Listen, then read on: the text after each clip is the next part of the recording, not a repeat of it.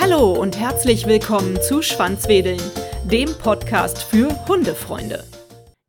Tierschutz Austria ist die Stimme der Tiere in unserem wunderschönen Nachbarland Österreich. Tierschutz Austria ist die erste Anlaufstelle für tierische Notfälle und bringt seit 175 Jahren Expertise in Sachen Tierhaltung und Tierpflege mit. Hier gibt es praktische Hilfe für Haus-, Wild- und Nutztiere. Tierschutz Austria strebt nach einer Welt, in der Tiere als empfindsame Lebewesen anerkannt werden. Daher setzen sie sich auf den Ebenen Tier, Mensch und Gesellschaft für das Lebensrecht aller Tiere sowie den Schutz und Erhalt ihrer Habitate und Rechte ein. Heute bei mir zu Gast ist Stefan Scheidel. Er leitet das Tierheim in Wien und er wird mir heute ein bisschen was über Tierschutz Austria verraten. Stefan, soviel ich weiß, seid ihr das größte Tierheim Österreichs äh, mit 1200 bis 1500 Tieren vor Ort. Ja, erzähl doch mal ein bisschen über euer Engagement. Seit wann bist du denn überhaupt bei Tierschutz Austria? Ja, ich arbeite seit zwei Jahren im Tierschutzhaus ähm, von Tierschutz Austria. Das heißt, eben wie du schon richtig sagst, das größte Team in Österreich und wir beherbergen unter unseren 1200 bis 1500 Tieren ja nicht nur Hunde und Katzen, ähm, sondern haben ja auch viele Kleintiere, Nutztiere oder ehemalige Nutztiere, Exoten haben wir auch bei uns. So vom Verhältnis her sind wir immer so bei 200 Hunden, ungefähr 300 Katzen, der Rest sind eben Kleintiere, Wildtiere, Exoten. Und viele dieser Tiere kommen durch verschiedenste Gründe in Not. Ähm, entweder sind es Fundtiere oder es sind herrenlose Tiere, die vielleicht ausgesetzt wurden. Vielleicht auch private Schicksalsschläge, die es notwendig machen, dass das Tier im Tierschutz aufgenommen wird. Und natürlich auch immer wieder behördliche Abnahmen, die natürlich auch oft mit privaten Schicksalsschlägen oder auch unverantwortungsvollen Umgang mit Haustieren ähm, zustande kommen. Mhm. Darf ich fragen, was so eure exotischsten Tiere sind, die ihr da mhm. im Tierheim habt? Unsere exotischen Tiere sind sicher natürlich unsere Affen. Also wir haben 14 Affen bei uns im Tierschutzhaus. Wir sind gerade in der Vorbereitung, denn am Dienstag kommen zwei Krokodile zu uns, die privat gehalten wurden, wo die Besitzerin sich nicht mehr fachgerecht um Tiere kümmern kann. Und solche Tiere kommen dann natürlich auch zu uns. Und das sind sicher die exotischsten Tiere. Wir haben aber beispielsweise auch zwei Savannakatzen. Savannakatze ist eine Mischung aus Serval, also einer afrikanischen Wildkatze, und einer Hauskatze, also Züchtungen oder Hybridzüchtungen, die in Österreich so verboten sind. Sehr beliebt grundsätzlich, denn der Drang nach dem Exotischen ist ja tief verankert, glaube ich, bei vielen. Und solche Tiere werden dann angeschafft, können nicht artgerecht und auch nicht legal gehalten werden und landen da bei uns im Tierschutzhaus von Tierschutz Austria. Mhm. Also, soweit ich das System eines Tierheims kenne, ich kenne nur eher kleinere Tierheime hier in Köln, ist ja euer Ziel, die Tiere wieder zu vermitteln. Wie sieht das denn dann mit den Krokodilen und Affen aus? Was passiert mit denen?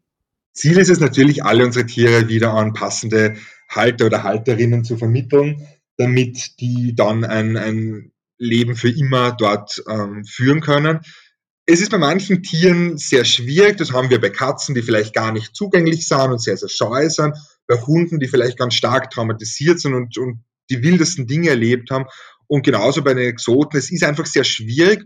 Oftmals findet man verantwortungsvolle Privathaltung, gerade bei den Exoten und bei den Wildtieren, ähm, wie zum Beispiel unseren Wildschweinen. Da hoffen wir natürlich auf Zoos oder auf Wildparks, ähm, die solche Tiere aufnehmen. So ist zum Beispiel unser Wildschwein letztes Jahr in den Alpen zu Innsbruck gegangen oder auch andere Tiere werden an Zoos abgegeben, was natürlich nicht immer ganz so leicht ist, wie man sich das vielleicht vorstellt. Also viele Leute fragen immer, warum gebt ihr die Affen nicht in den Zoo? Viele Zoos haben gar nicht mehr die Kapazitäten und haben selber ja schon Zuchtstopps verhängt. Vor allem viele Tiere sind alt, krank, schwach ähm, und finden dann bei uns den Gnadenplatz. Mhm. Ach, wie schön, das hört sich ja toll an. Äh, mir fällt gerade noch ein, ich habe ja kurz vor Weihnachten schon einmal mit euch telefoniert, da ging es gerade darum, ihr hattet äh, jede Menge Fledermäuse gerettet. Was ist aus denen geworden? Die Fledermäuse, da sind ja ungefähr 190 Fledermäuse in Not geraten.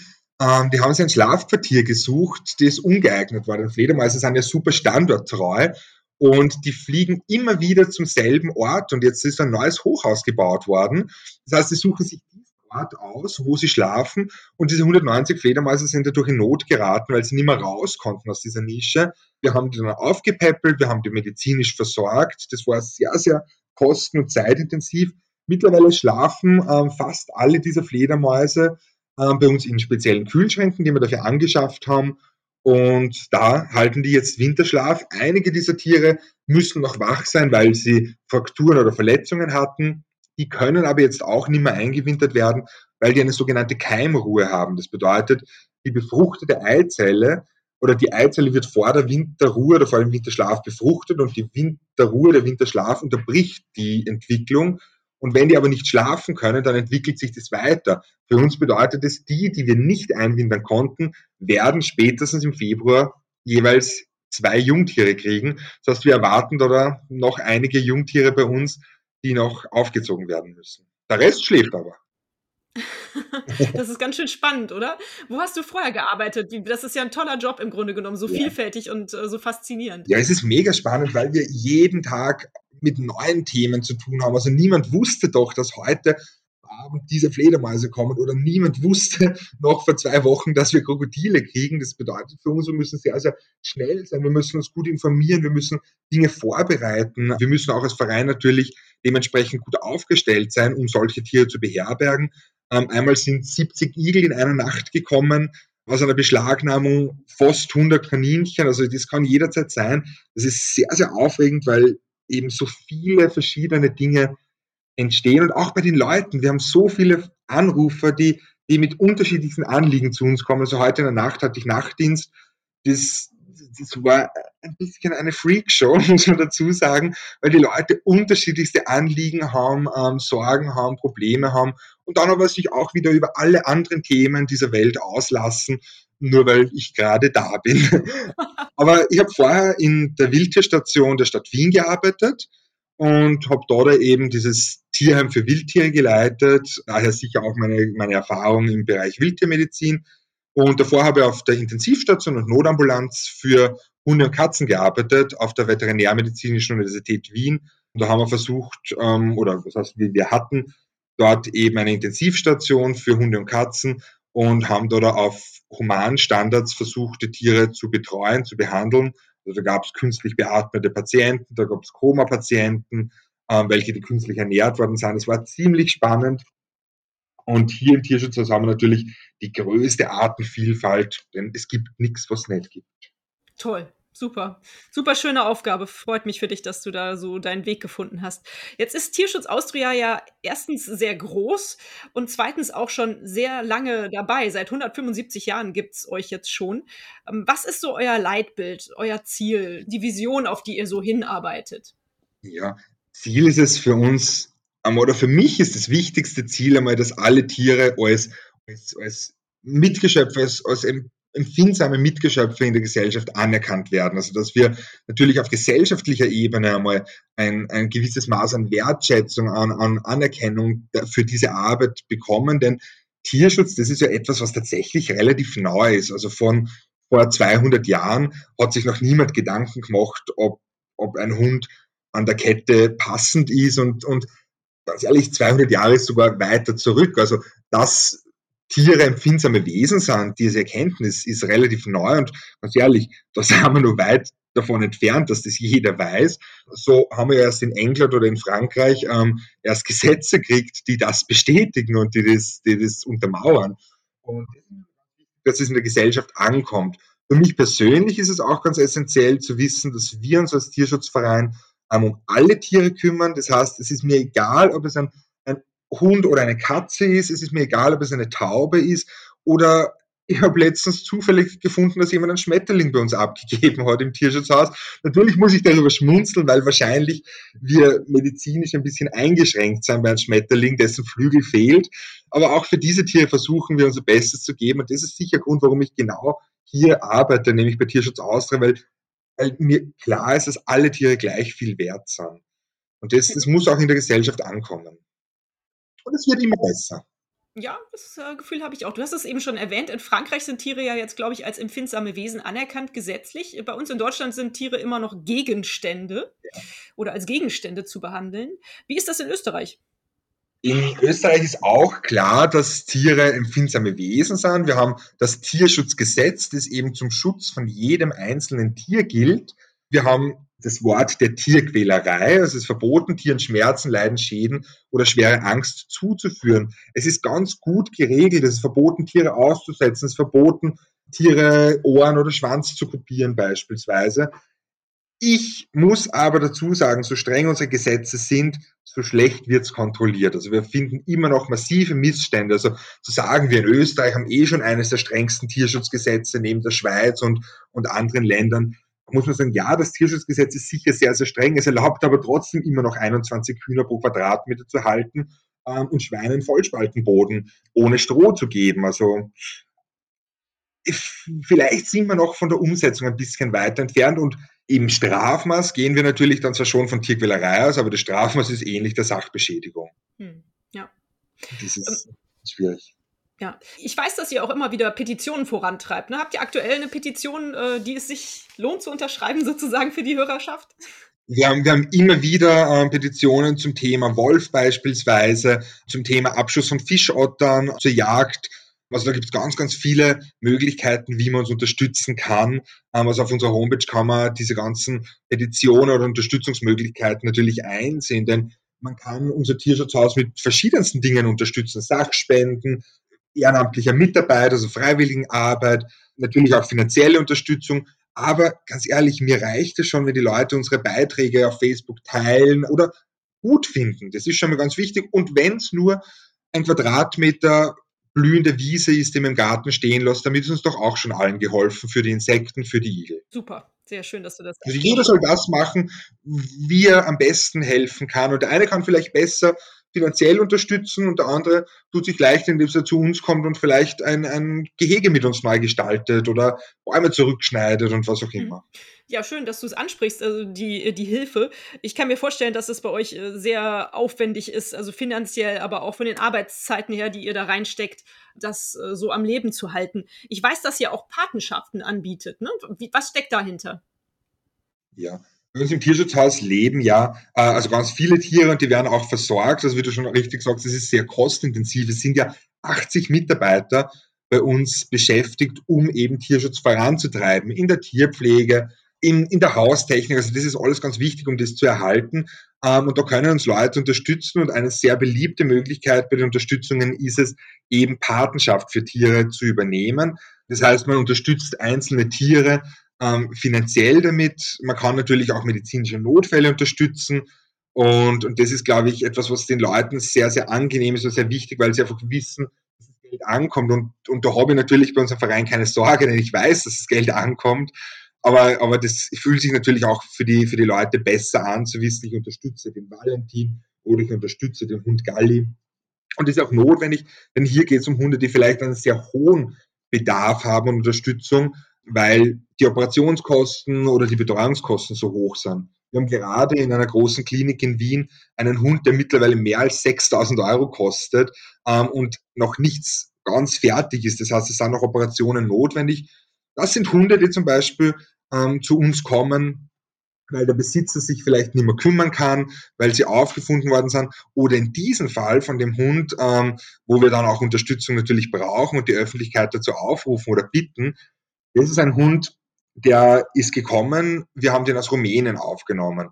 Denn wir versuchen immer, wenn wir Kapazitäten haben, nicht nur als Tierschutzhaus in Vösendorf oder als Tierschutz Austria in Österreich zu helfen, sondern versuchen auch in Kroatien, in Bosnien, in Rumänien zu helfen, wenn wir freie Kapazitäten haben. Und so haben wir einen dieser Hunde zu uns geholt und der hatte natürlich in Rumänien in einer Tötungsstation kaum Chancen oder auch in den Tierheimen, die dort sehr überfüllt sind, haben die kaum Chancen, zur Vermittlung. Wir holen solche Hunde zu uns, die kriegen medizinische Versorgung, die kriegen Training und werden dann weiter vermittelt.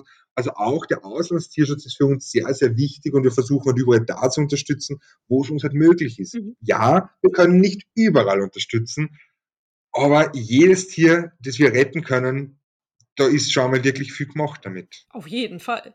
Kannst du mir zum Beispiel anhand der Hunde eine Vermittlungsquote von euch nennen? Weißt du das? Wie viele? Ja, wir vermitteln bei uns im Tierschutzhaus um die 600 Hunde und um die 600 Katzen im Jahr. Das wow. ist natürlich wirklich, wirklich viel.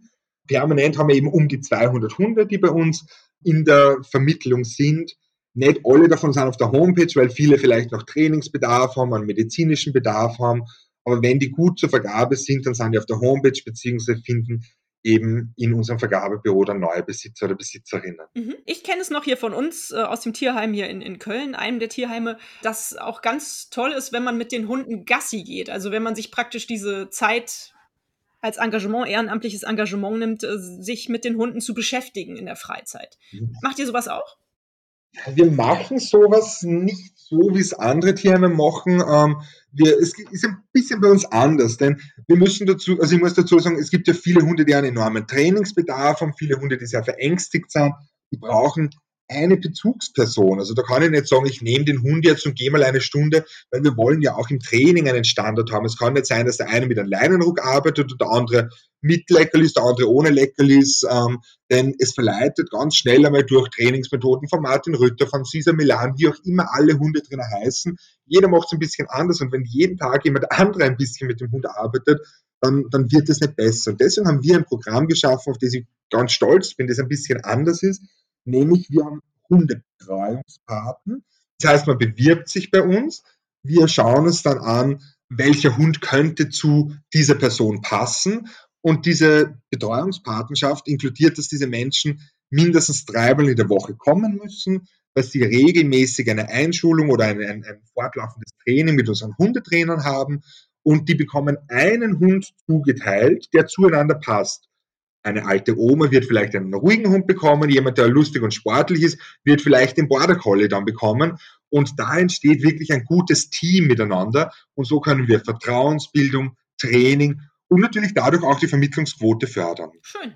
Das heißt, es ist nicht möglich zu sagen, hey, ich habe heute Sonntag Zeit, ich hole mir einen Hund, das nicht. Aber es ist möglich zu sagen, ich kann mir keinen eigenen Hund leisten und ich habe keine eigene Zeit, keine Zeit für einen eigenen Hund. Ich komme dreimal in der Woche vorbei und viele dieser Paten haben schon so eine enge Bindung, dass die den Hund mit in Urlaub nehmen, dass die mit denen am Badeteich fahren. Das hängt natürlich von Hund zu Hund ab, je nachdem, wie weit der Hund ist. Bei manchen Hunden geht es so, dass ich mich hinsetze eine Woche lang und ein Buch lese und der Hund einfach meine Aufmerksamkeit oder meine Nähe toleriert. Mhm. Schön. Ja, aber tolles Projekt. Freut mich, dass ihr das so ins Leben gerufen habt. Was ist denn aktuell für euch als Tierschutz Austria so die größte Herausforderung? Ist es Corona? Ich meine, man kennt ja das Stichwort die Corona-Tiere. Also eine sehr große Herausforderung für uns ist natürlich die Pandemie in Bezug auf die Mitarbeiter, denn wir müssen die Mitarbeiter schützen. Wir, wir haben täglich die Sorge, trotz aller eingehaltenen Maßnahmen, dass, dass wir vielleicht Mitarbeiter verlieren könnten dadurch, dass Stallungen in Quarantäne müssen und umso mehr Kundenverkehr oder, oder, oder Interessenten ähm, wir bei uns haben, desto höher ist natürlich auch das Risiko. Das heißt, Vergabe zu betreiben, also Tiervergabe zu betreiben, Führungen zu machen und, und, und Leute einzuladen bei uns in Kombination mit Sicherheit ist, ist schon sehr schwierig und es ist halt nicht bei uns so, dass man sagt, okay, jetzt bleibt mal die Büroarbeit liegen, sondern es geht halt darum, es sind ja Tiere zu versorgen. Und mit dem Corona ist natürlich einhergegangen, vor allem in der Phase des Lockdowns, dass die Tierheime zwar keine Tiere vermitteln konnten, aber das Interesse der Leute sehr, sehr groß war. Das heißt, für uns haben sehr viele Menschen angerufen und gefragt und gesagt, okay, ich möchte einen Hund, ich habe ja Zeit, ich arbeite im Homeoffice und wir konnten solche Hunde nicht vermitteln. Das ist mir auch ganz wichtig, dass man sagen muss, für uns war die Anfrage sehr hoch, aber die Vermittlungsrate ist gleich geblieben, weil die Eignung der Menschen nicht besser wurde. Ähm, denn irgendwann muss jeder arbeiten und die Leute haben sich natürlich in dieser Zeit oft dann unüberlegt Welpen genommen aus dem Ausland, von unseriösen Züchtern, von illegalen Welpentransporten.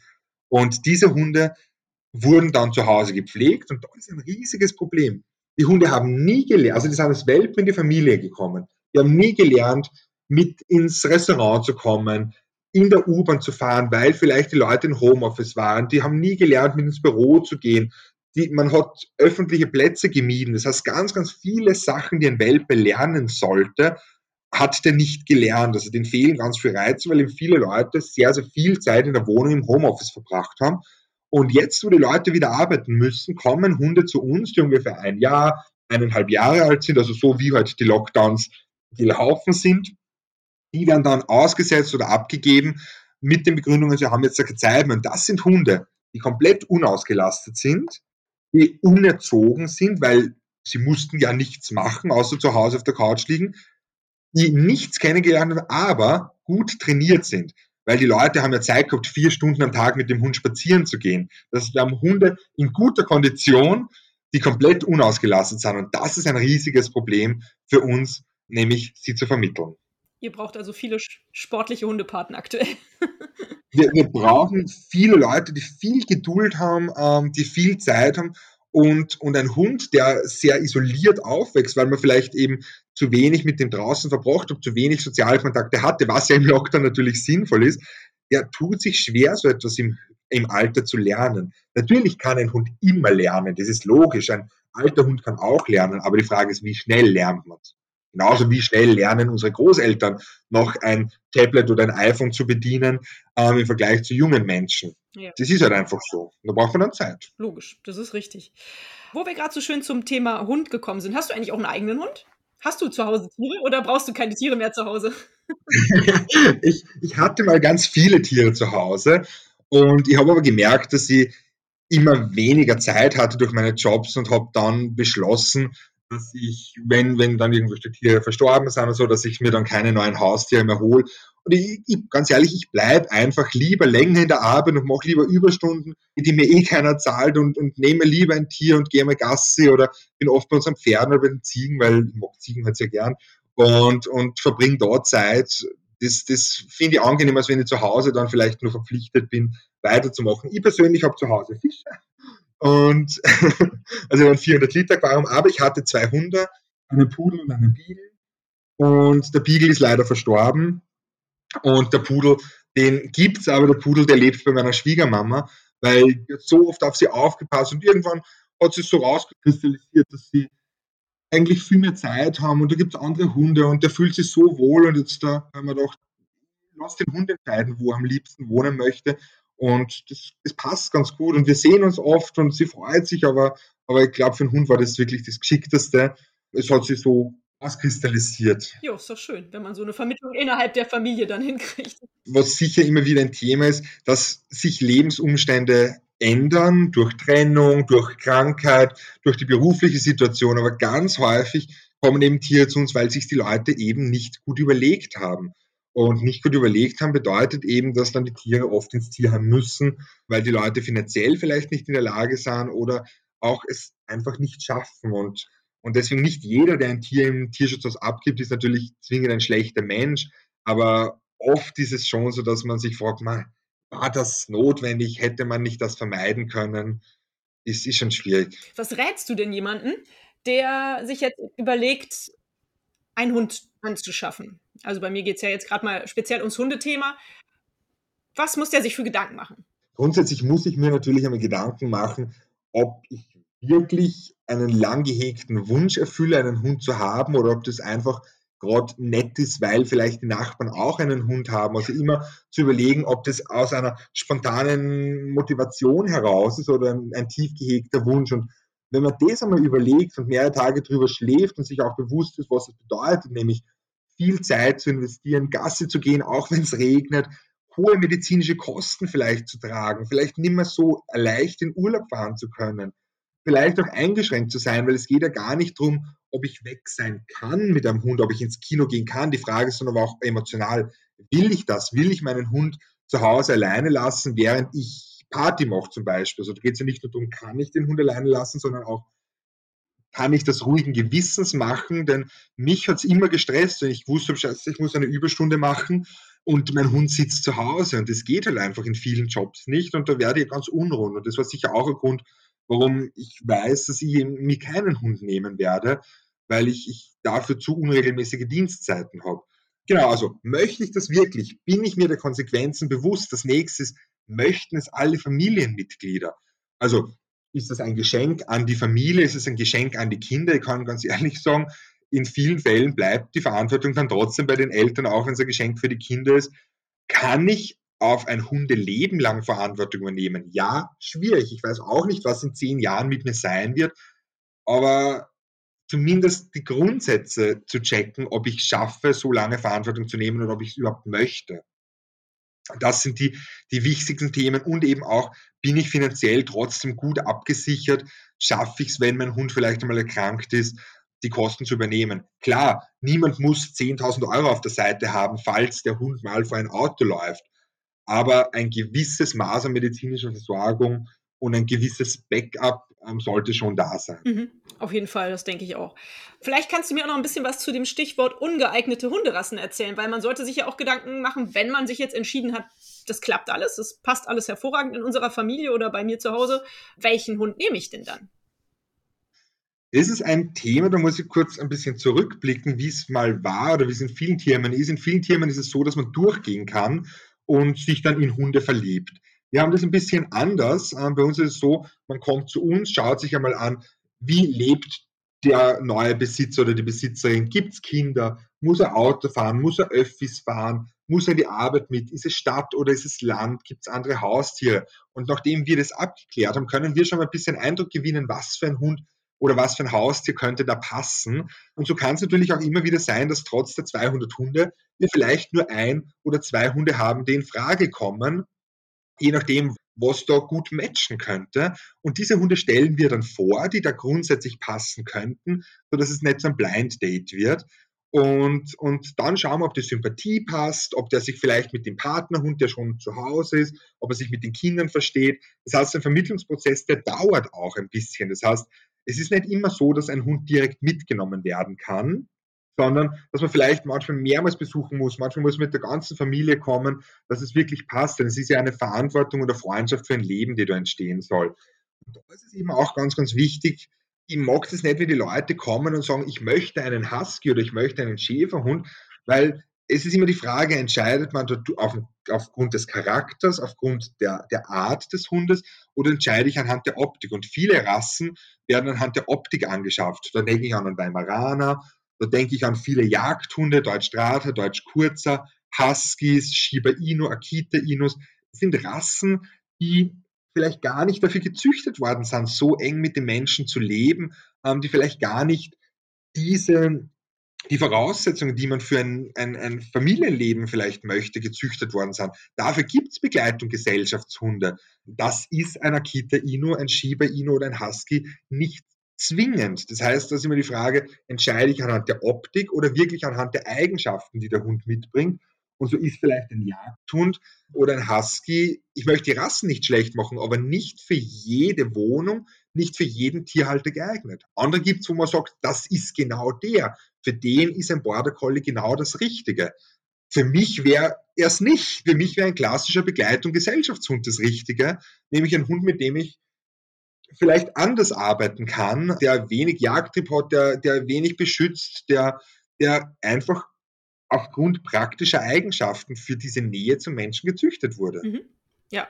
Kann man sich äh, diesbezüglich von euch beraten lassen? Weil das ist ja nicht so einfach, wenn man sich jetzt den ersten Hund vielleicht anschaffen möchte und noch überhaupt gar keine Erfahrung hat und vielleicht auch im Bekanntenkreis keine Hundebesitzer so großartig hat dann weiß man ja überhaupt nicht, dann, dann lässt man sich da bestimmt schnell verleiten, irgendwie nach dem Aussehen einen Hund auszusuchen. Kann man sich von euch beraten lassen diesbezüglich? Mhm. Selbstverständlich. Also wir haben ein Kompetenzzentrum für Hunde oder natürlich auch für andere Tiere. Das heißt, nicht jeder, der in ein Tierschutzhaus kommt, muss sich natürlich auch zwingend für einen konkreten Hund interessieren. Also man kann natürlich kommen mit der Familie und sagen, wir uns mal beraten, was muss man kaufen, was kommen da für Kosten auf einem zu, ähm, was ist zu bedenken, wie plane ich meinen Urlaub dann künftig. Also ja, wir, wir beraten die Leute auch, ähm, ohne jetzt einen konkreten Hundewunsch zu haben, weil für viele Familien ist es eben so, die sollen einmal sich anschauen, was bedeutet und dann kann man immer noch überlegen, ob das passt oder nicht. Also da können unser Hundetrainer und unser Vergabeteam selbstverständlich unterstützen, denn das ist natürlich Tierschutz an der Basis. Also wenn ich verhindere, dass ungeeignete Leute ungeeignete Hunde für sie bekommen. Und wenn ich frühzeitig anfange mit Aufklärungsarbeit, nämlich auch schon bei den Kindern, Bewusstseinsbildung schaffe, dann können wir im Tierschutz so sehr viel bewirken. Deswegen finde ich zum Beispiel auch Tierschutzbildung schon im Kindergarten, in der Volksschule, also in der Grundschule schon sehr, sehr wichtig, denn da fängt Tierschutz an. Ja. Das auf jeden Fall, stimmt. Nun gibt es ja auch so was wie Modehunde. Ja, ich habe tatsächlich, äh, unser, unsere Hündin ist zu 50 Prozent Golden Doodle und ich habe im Moment das Gefühl, ich sehe überall Doodle. was hältst du eigentlich davon und, und wie kann man sowas verhindern, dass sich das so ausbreitet? Ja, immer wieder werden wir natürlich gefragt, was sind denn gesunde Hunderassen zum Beispiel? Und ich persönlich finde, dass gesunde Hunderassen immer Rassen sind, die nie in Mode gekommen, äh, gekommen sind, ähm, denn ein Hund, der in Mode gekommen ist, wird meistens in großer Stückzahl natürlich vermehrt ähm, von ungeeigneten Züchtern, von ungeeigneten Haltungen. Jeder, der eine Hündin hat, versucht, mehr Mops, mehr Bulldogger zu produzieren und man versucht oder man lässt dabei vielleicht gerne mal die Gesundheit oder das Wesen der Tiere außer Achtung. Und das ist ein, ein wichtiges Thema. Also ja, viele Rassen kommen in Mode, weil es vielleicht Promis vormachen, weil es in den sozialen Netzwerken gepusht wird, weil sie einfach vielleicht wunderschön ausschauen. Ich glaube aber, so wie bei der Kleidung auch, dass nicht jedes Produkt, das in Mode kommt, für jeden das richtige Kleidungsstück ist. Also, und so ist es beim Hund genauso. Also, das ist doch individuell unterschiedlich. Und nur weil ich etwas trage, weil es in Mode ist, kann es auch sein, dass ich scheiße ausschaue damit. Also, das ist ja kein Qualitätskriterium, dass das dann auch funktioniert. Und so ist es leider bei den Hunden genauso. Also nicht jeder Hund passt zu jedem. Also da muss man wirklich schauen, wenn die Mode kommen, wird gerne mal auf Gesundheit und auf das Wesen zu wenig Rücksicht genommen. Denn normalerweise wird ja bei einer Zucht wirklich eine konkrete Zuchtplanung erstellt. Es wird geschaut, welche Elterntiere passen zueinander, wie kann ich die Rasse so gesund wie möglich erhalten. Und das geht dann oft in den Hintergrund und, und darauf wird kaum Wert gelegt. Und dann habe ich eben Rassen oder auch Designer-Dog-Mischungen, die vielleicht dann gar nicht so gesund sind, wie ich das mir erhoffe. Hm. Ja, das stimmt. Da in dem Zusammenhang würde ich ganz gerne auch noch das, das, Thema Qualzuchten ansprechen. Damit kennst du dich ja mit Sicherheit auch sehr gut aus. Vielleicht kannst du das mal ein bisschen erklären. Ja, Qualzuchten sind bei uns in Österreich ähm, im Tierschutzgesetz geregelt. Das heißt, es ist verboten, Tiere zu züchten, wo anzunehmen ist, dass deren Nachkommen mit Qualzuchtmerkmalen verbunden sind also Schmerzen, Leiden, Schäden, schwere Angst. So ist auch klar definiert, dass es zum Beispiel Blindheit ist, Taubheit, Brachycephalie, also die kurze Schnauze beim Mops oder bei der Bulldogge, Haarlosigkeit, wie wir es beim Nackthund hätten, ähm, Exophthalmus, also die herausstehenden Augen beim Pekinesen, beim Chihuahua. Also gibt es ganz, ganz viele Gründe oder auch Bewegungsanomalien, wie wir es beim Schäferhund beispielsweise finden. Das Problem ist nur, in Österreich ist es so geregelt, dass diese Merkmale immer mit Schmerzen, Leiden oder Schäden und schwerer Angst verbunden sind. Und niemand hat definiert, wie ist die Hüfte von einem Schäferhund, der dadurch ein Qualzuchtmerkmal hat. Wie kurz ist die Schnauze von einem Mops, der dadurch natürlich Qualzuchtmerkmale erfüllt. Und das ist ein riesiges Thema. Eigentlich ist natürlich die Zucht, die Weitergabe von solchen Rassen verboten. Aber es ist eben viel zu wenig klar definiert, klar, und auch diese Züchter dieser Rassen stehen natürlich auch sehr hinter dem, was sie züchten und was sie produzieren. Das ist natürlich logisch. Dass es Tierärzte gibt, die sich spezialisiert haben auf brachycephale Rassen wie Bulldogger oder Mops. Da ist die Frage, warum muss es Tierärzte geben, die sich auf zwei oder drei Rassen beschränken und damit tagesfüllend arbeiten können? Warum muss es Krankheiten geben, die züchterisch vielleicht vermeidbar wären? Und das ist leider auch so ein Problem, dass viele Modehunde leider auch eben dadurch mit Qualzuchtmerkmalen behaftet sind. Und das wäre meiner Meinung nach ganz, ganz klar abzulehnen. Mhm. Aber bedeutet das denn jetzt automatisch, dass man sich eigentlich gar keinen Mops anschaffen, ist auch ein blödes Wort, aber anschaffen darf?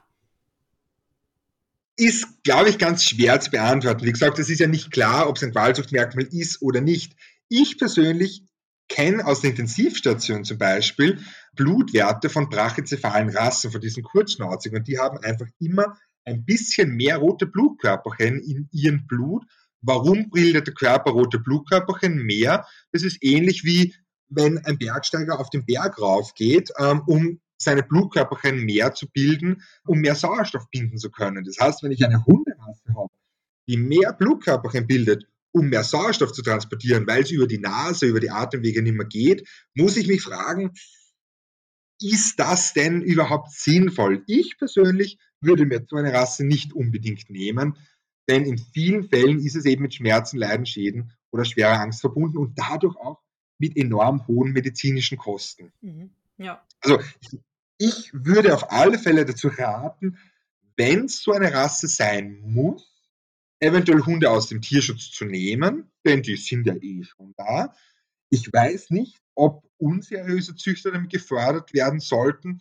Und bei Züchtern ist dann immer die Frage, wie bemesse ich deren Qualität? Denn Schönheitsmerkmale, ähm, wie es zum Beispiel in den Rassestandards definiert sind, gehen nicht immer einher mit Gesundheit. Nee, Das stimmt, auf jeden Fall.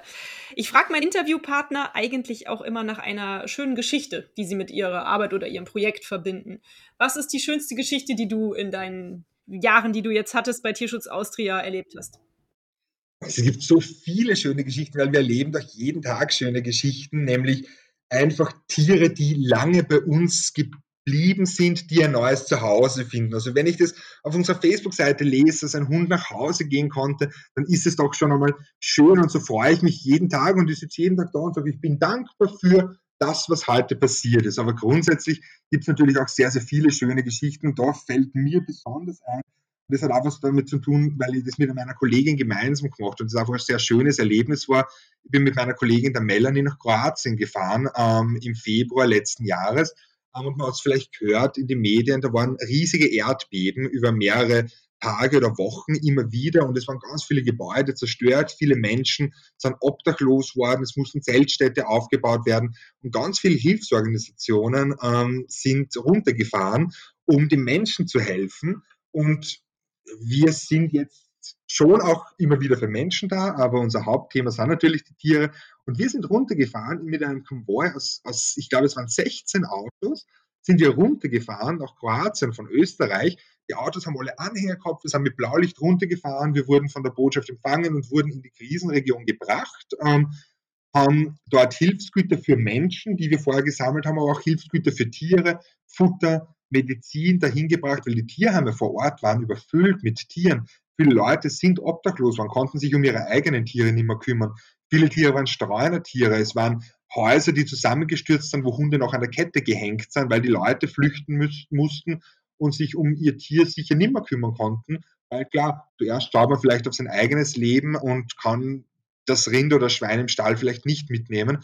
Und wir haben dort mitgeholfen, wir haben Spenden runtergebracht, wir haben Spenden gesammelt und ganz wichtig, wir haben mehr als 40 Hunde aus dieser Krisenregion aufnehmen können, medizinisch versorgen können und bei uns im Tierschutzhaus vermitteln können. Und das ist mega schön. Und dadurch sind auch Kooperationen entstanden. Und so holen wir eben, wie wir schon besprochen haben, immer wieder aus diesen Regionen, wo es eben vielleicht schwieriger ist als bei uns in Österreich, Tiere, die bei uns dann auf ein neues Zuhause warten. Und das war eine ganz besondere Geschichte, weil es einfach sehr emotional war, diese Region zu sehen, die komplett zerstört war, den Menschen und den Tieren zu helfen und gleichzeitig aber auch dieser Zusammenhalt, der dadurch entstanden ist, weil so lebt jeder immer ein bisschen so für sich und in so Notsituationen glaube ich, dass manchmal sich die Gesellschaft spaltet, aber es gibt genauso auch Gruppen, die zusammenfinden und dann besser zusammenhalten und besser gemeinsam was bewirken können. Das war schön. Super. Sehr schön, tolle Aktion, toll, dass ihr da runtergefahren seid, ganz klasse. Es war wirklich cool und ich würde das sofort wieder machen. Also wenn, wenn irgendwo Hilfe gebraucht wird, versuchen wir immer zu helfen. Manchmal können wir besser helfen, manchmal schlechter. Wir tun immer das, was wir machen können. Das ist mir wichtig. Ja, klar, schön. Lieber Stefan, darf ich dich fragen, ob du einen Hundewitz auf Lager hast? Oder wenn es kein Hundewitz ist, vielleicht ist es ein anderer lustiger Tierwitz, den du kennst. Ich habe keinen klassischen Hundewitz, aber wir haben einfach immer wieder witzige Geschichten heute Nacht habe ich mit einer Dame telefoniert, die hat angerufen, ist jetzt kein Witz, aber die hat angerufen, ähm, dass wir sofort mit Blaulicht ausfahren sollen, den Hund abführen sollen, ähm, weil der bellt so laut. Ähm, die macht jetzt eine Ruhestörungsklage gegen den Hund und wir sollen den abführen, anzeigen und einschläfern oder in die Tierverbrennung bringen. Das ist jetzt nicht lustig natürlich, aber das ist, muss immer über diese Leute schmunzeln natürlich ein bisschen denn ich glaube, sie hat maßlos übertrieben. und das sind so Dinge, die uns dann doch ein bisschen erheitern. Natürlich mit der Tragik, dass die Dame das vielleicht ernst meint, aber es ist immer lustig, mit Leuten auch zu arbeiten und sich diese Geschichten anzuhören, auch wenn das Thema jetzt nicht besonders lustig war. Aber ich, ich, ich habe mir im Kopf vorgestellt, wie ich da jetzt hinfahre mit einem großen Grupp mit Blaulicht und den Hund mit Handschellen abführe ähm, also das, sowas betrifft uns immer wieder. Ich glaube, man muss solche Dinge mit Humor auch sehen, damit man sie auch überstehen kann. ich habe hab das auf der Intensivstation gemerkt ja. und, und dieses tägliche Leid, mit dem man konfrontiert ist, Tiere, die verhungern beim Besitzer, Tiere, die gequält werden und so, das, das muss man auch ein bisschen objektiv sehen, einfach mit dem Grund, weil es sonst einem zu nahe gehen wird. Wir alle beschäftigen uns viel damit und wir träumen davon und wir, wir, wir nehmen das mit nach Hause oder wir müssen irgendwann einen Mittelweg finden, dass wir unsere Arbeit weiterführen können, um gesund zu bleiben. Denn das ist sicher belastend, eine Belastung, die jede Kinderkrankenschwester, jeder Krankenpfleger erlebt, jeder, der im sozialen Bereich arbeitet, jeder hat irgendwo Rückschläge und, und, und Geschichten, die, die er erlebt und das muss man so verarbeiten, dass man gesund bleibt, weil sonst hält man das doch alles nicht aus. Richtig, richtig. Gerne mal wieder ein bisschen ein Schmunzeln, auch wenn es vielleicht ernste Themen sind, sonst geht es, glaube ich, gar nicht. Logisch, ja, finde ich cool. Jetzt fällt mir noch was ein, wenn ich so an deinen Job denke, dann denke ich immer so, wahrscheinlich hast du jeden, jede Woche irgendwie ein Affenbaby zu Hause oder zumindest ein Katzenbaby, das du füttern musst. Ist das eigentlich tatsächlich so, dass man irgendwelche Pflegekinder auch immer mit nach Hause nehmen muss und sich da die ganze Nacht drum kümmern muss? Ich weiß nicht, ob das zur Stellenbeschreibung einer Tierheimleitung gehört. Ich weiß aber, dass zu mir gehört. Also es wundert niemanden, wenn ich in meiner Wohnung ein Wildschweinbaby aufziehe, wenn ich zu Freunden komme und ein Marderbaby mitnehme, weil ich sage, aber das braucht ja Versorgung. Also das wundert tatsächlich niemanden, dass mich immer irgendwo ein Tier mit begleitet. Ganz ehrlich, ich bin schon mal mit einem Schafbaby mit der U-Bahn nach Hause gefahren, weil ich konnte sie nicht alleine lassen zu Hause. Also wenn das geschwächt und verwaist war, dann brauche ich natürlich ähm, da eine sehr intensive Pflege und, und manchmal schlafe ich im Tierheim, wie bei unseren Ziegenbabys oder unseren Wildschweinen, da schlafe ich im Tierheim dann, im Stroh, unter der Rotlichtlampe. Andere Tiere begleiten mich mit nach Hause und das ist ganz normal, dass ich immer ein Fuchsbaby daheim habe, dass ich immer ein Hundebaby daheim habe. Also das überrascht niemanden. Und man muss immer überlegen, kann ich es da mitnehmen? Also letztens zum Beispiel musste, wollte ich, habe ich hab einen Termin gehabt, war ja auf ein, zu einem Date eingeladen und habe gedacht, kann ich da jetzt Bescheid sagen, dass ich gerne das Wildschweinbaby mitnehmen würde oder ist das komisch? Dann habe ich gedacht, na, das ist komisch, da sage ich ab. Dann bin ich halt daheim geblieben. Und, und nur mich, für mich ist das ganz normal. Schön, ja, cool. Ich weiß nicht, ob das jeder Tierheimleiter so macht, aber ich bin grundsätzlich bin ich Tierpfleger, Tierfreund und, und mache das gern. Und vielleicht dient es auch dazu zur Abwechslung, dass die ganze Bürotätigkeit, die mit, ein, mit der Leitung von einem Tierheim hergeht, auch noch abwechslungsreich bleibt. Na, logisch, klar. Hast du einem Top-Tipp für Hundehalter. Jetzt hast du verraten, du hattest selber zwei Hunde. Du erlebst jeden Tag die Hunde bei euch im Tierheim. Du erlebst, wie sie vermittelt werden. Was für einen Tipp hast du vielleicht für Hundehalter, was dir immer mal wieder so auffällt, wo du denkst so, ach, puh, da müsste man mal was sagen. Ja, Top-Tipp. Also gibt es viele sicher, aber eines, was mir immer wieder auffällt und was gerade im Hundebereich ein Thema ist, entscheidet euch für eine Tierschutz qualifizierte Trainingsmethode, wie ihr mit dem Hund arbeitet. Behaltet diese Trainingsmethode bei, wechselt nicht, wenn ihr mal heute seht, ah, das funktioniert bei dem, das funktioniert bei dem. Also versucht wirklich dem Hund auch einen gewissen roten Faden zu zeigen und arbeitet mit tierschutzqualifizierten Trainingsmethoden, also nicht mit Strafreiz zum Beispiel ähm, oder nicht mit illegalen Mitteln wie zum Beispiel Würgehalsbänder, ähm, Korallenhalsbändern oder zum Beispiel mit, mit Schreckreizen. Denn das geht bei ganz vielen Tieren noch hinten los. Also zum Beispiel die bekannte Rütteldose, wie es gerne im Fernsehen beschrieben wird, oder das Werfen mit Kettengliedern, das verursacht natürlich kurze Zeit einen Strafreiz. Ähm, der Hund wird vielleicht kurz aufhören zu bellen. Einen echten Lerneffekt hat er damit nicht, außer dass jedes Mal, wenn etwas lauter wird, dass er bestraft wird und irgendwann kann man dann den Geschirrspüler nicht mehr ausräumen weil das dann nach hinten geht. Und wir haben ganz, ganz, ganz viele Hunde, die durch falsch angewendete Trainingsmethoden komplett kaputt gemacht werden. Und Trainingsmethoden zu lernen, das kann man nicht im Fernsehen.